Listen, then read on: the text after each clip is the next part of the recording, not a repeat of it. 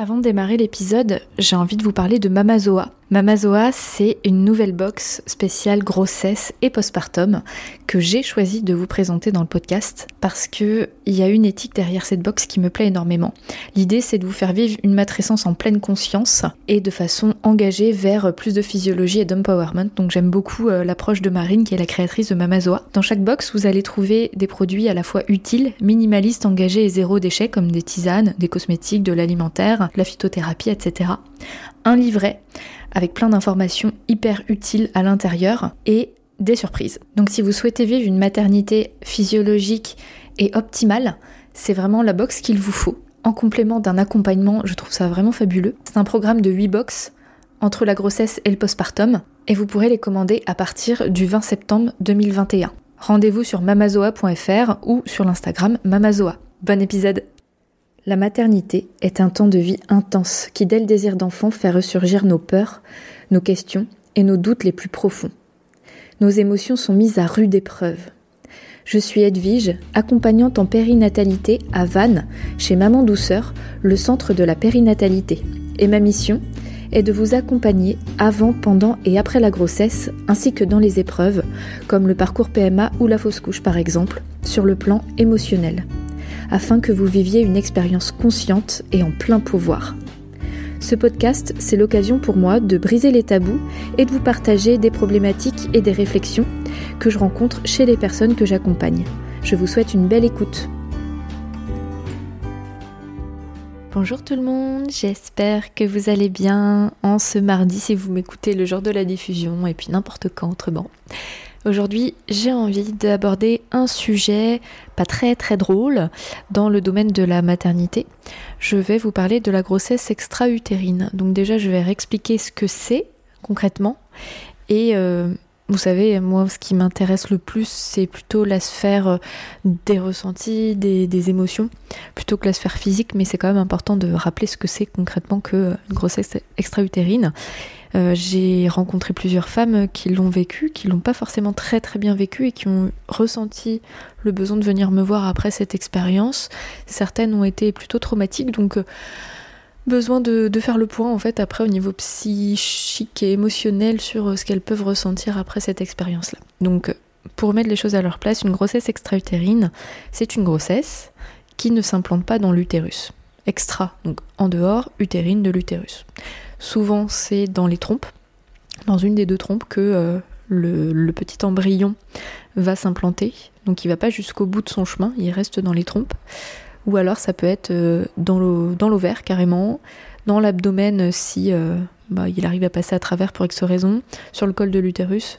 Mais à chaque fois que j'ai rencontré quelqu'un, c'était vraiment que j'ai rencontré quelqu'un au cabinet, pardon, c'était vraiment dans, dans, la trompe de Fallope que l'embryon se développe la plupart du temps, au début de la grossesse, en fait, il n'y a pas de symptômes particuliers. Et c'est bien là le problème parce qu'en fait, l'embryon commence à grandir, grandir, grandir. Et au début, on ne peut pas savoir que c'est une grossesse extra-utérine, en fait. Et euh, le symptôme qui va alerter souvent, c'est une douleur au ventre assez terrible, soudaine. Et euh, bah, aussi euh, des saignements qui peuvent intervenir, donc soit parce que ben, ça crée une infection, soit parce que malheureusement on peut arriver jusqu'à l'éclatement de la trompe. Euh, donc euh, souvent ça va pas jusque là, mais ça arrive. Et donc euh, là c'est une urgence absolue en fait, hein, parce qu'il y a un risque bah, de rupture de la trompe, d'hémorragie. Enfin c'est vraiment grave quoi, comme comme événement. Et c'est pas toujours simple quand vos urgences pour les praticiens, ce que j'ai compris les professionnels, les gynécos, de voir en fait qu'il y a vraiment une grossesse extra-utérine parce que quand il y a une hémorragie, ben, c'est pas facile de voir à travers l'appareil d'échographie. Donc en général, ils font quand même un, taux d'hormones de, grossesse pour savoir s'il y a bien grossesse et en regardant l'utérus, ils voient qu'il n'y a rien dedans et donc ils en déduisent que c'est potentiellement une grossesse extra-utérine euh, en vérifiant euh, du coup les autres endroits. Donc ça c'est vraiment sur le plan euh, médical et j'en dirai pas plus parce que après bon bah il faut donc oui, c'est important de le dire, il faut enlever en fait cette grossesse. Il n'y a pas d'évolution possible de cette grossesse-là de manière positive. Donc il faut absolument en fait que euh, ce petit embryon s'en aille. Et donc euh, ça passe par euh, des médicaments. Il me semble qu'il y a aussi un procédé de chimiothérapie qui est possible. Euh, ça passe euh, autrement par une anesthésie générale et puis une opération en fait. donc ça c'est vraiment selon les cas de figure. Il me semble que c'est vraiment selon le stade de l'évolution de la grossesse, aussi en fonction de l'état de la trompe, etc. Donc ça je ne peux pas vous en dire plus, c'est pas mon domaine. Et puis de toute façon, si jamais ça vous arrive, euh, ça se fait tellement dans l'urgence que vous n'avez pas le temps de vous documenter avant, a priori, quoi. Donc euh, c'est vraiment les médecins qui vous diront comment ça se passe, quoi.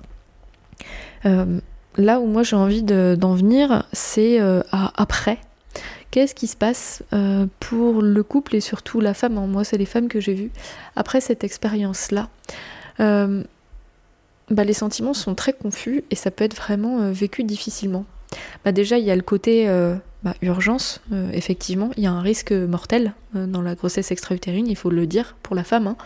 Euh, donc bah, tout est urgent, tout, est, tout défile très très vite. Quand il y a des douleurs, c'est aussi plutôt mal vécu, hein. ça fait des douleurs très aiguës. Alors les femmes que j'ai accompagnées m'ont fait part de douleurs un peu comme une grosse crise d'appendicite, mais on sent que c'est pas vraiment du côté de l'appendice, quoi. c'est plus au niveau des organes gynécologiques. Euh, des organes génitaux, pardon, n'importe quoi. Euh, et, donc vraiment, c'est des douleurs qui peuvent être absolument euh, terribles. à côté de ça, bah, les saignements incontrôlés, enfin voilà, c'est un, un, processus où on rentre dans une spirale urgente. ouais, l'urgence d'éliminer la, la, grossesse, elle est importante aussi. Donc c'est pas forcément simple à vivre. Et autre chose que j'ai envie de vous partager, c'est le sentiment qui peut persister après.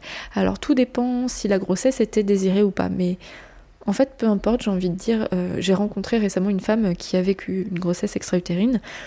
Euh, elle avait un stérilet. Alors il me semble que euh, le stérilet favorise ce type de grossesse. Je me suis un petit peu documentée avant de vous dire ça, mais ouais, ça fait partie des facteurs de risque en fait, le fait d'avoir un stérilet en cuivre, je crois.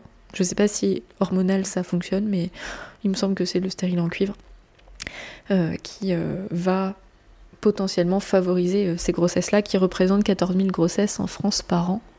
Et a priori, il y en a de plus en plus aussi. donc il y a le facteur âge qui joue. mais bon, je suis pas sûre que ça, ça évolue avec le temps parce qu'on a toujours été fertile en tant que femme depuis la nuit des temps. Donc ça n'a pas grand chose à voir avec l'évolution du nombre de, de grossesse extra-utérine.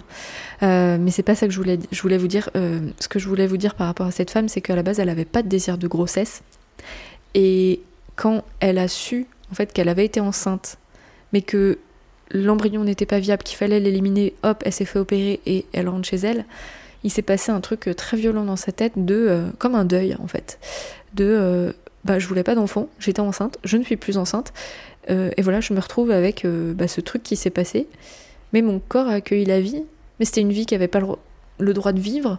En même temps, je veux pas d'enfant. Enfin, c'était très ambivalent pour elle, et elle l'a vécu dans une grande, grande solitude parce que euh, c'est pas un deuil qui rentre dans une case. Une grossesse extra-utérine, euh, c'est plus considéré comme un truc médical, un amas de cellules qui se met pas au bon endroit et donc euh, un intrus à éliminer.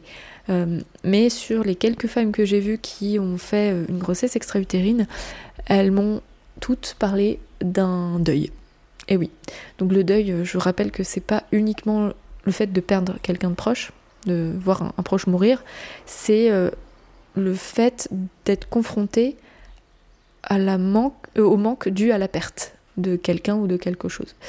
Et donc euh, ce sentiment de deuil vécu dans la solitude, il est assez récurrent. Et oui, le fait que bah c'est pas très admissible de dire euh, qu'on on a quelque chose du, lien d'attachement avec cet amas de cellules, alors que finalement, bah, c'était pas du tout viable. On l'a su au même moment parce que souvent. Souvent, c'est quand on découvre la grossesse extra-utérine qu'on découvre la grossesse. Parfois, on peut découvrir la grossesse et après, il y a les complications. mais quand c'est découvert en même temps, bah, c'est comme si le deuil n'avait pas le droit d'exister. Donc, si vous m'écoutez que vous avez fait une grossesse extra-utérine ou vous connaissez quelqu'un qui en, a fait une, je ne sais pas si vous êtes dans ce cas de figure où vous avez découvert la grossesse en même temps que le fait qu'elle soit extra-utérine du coup, euh, mais euh, vraiment c'est quelque chose qui me questionne, l'accompagnement autour de ça. Et euh, les femmes qui sont venues me voir étaient vachement soulagées d'avoir pu en parler, poser les mots en fait sur ce vécu-là.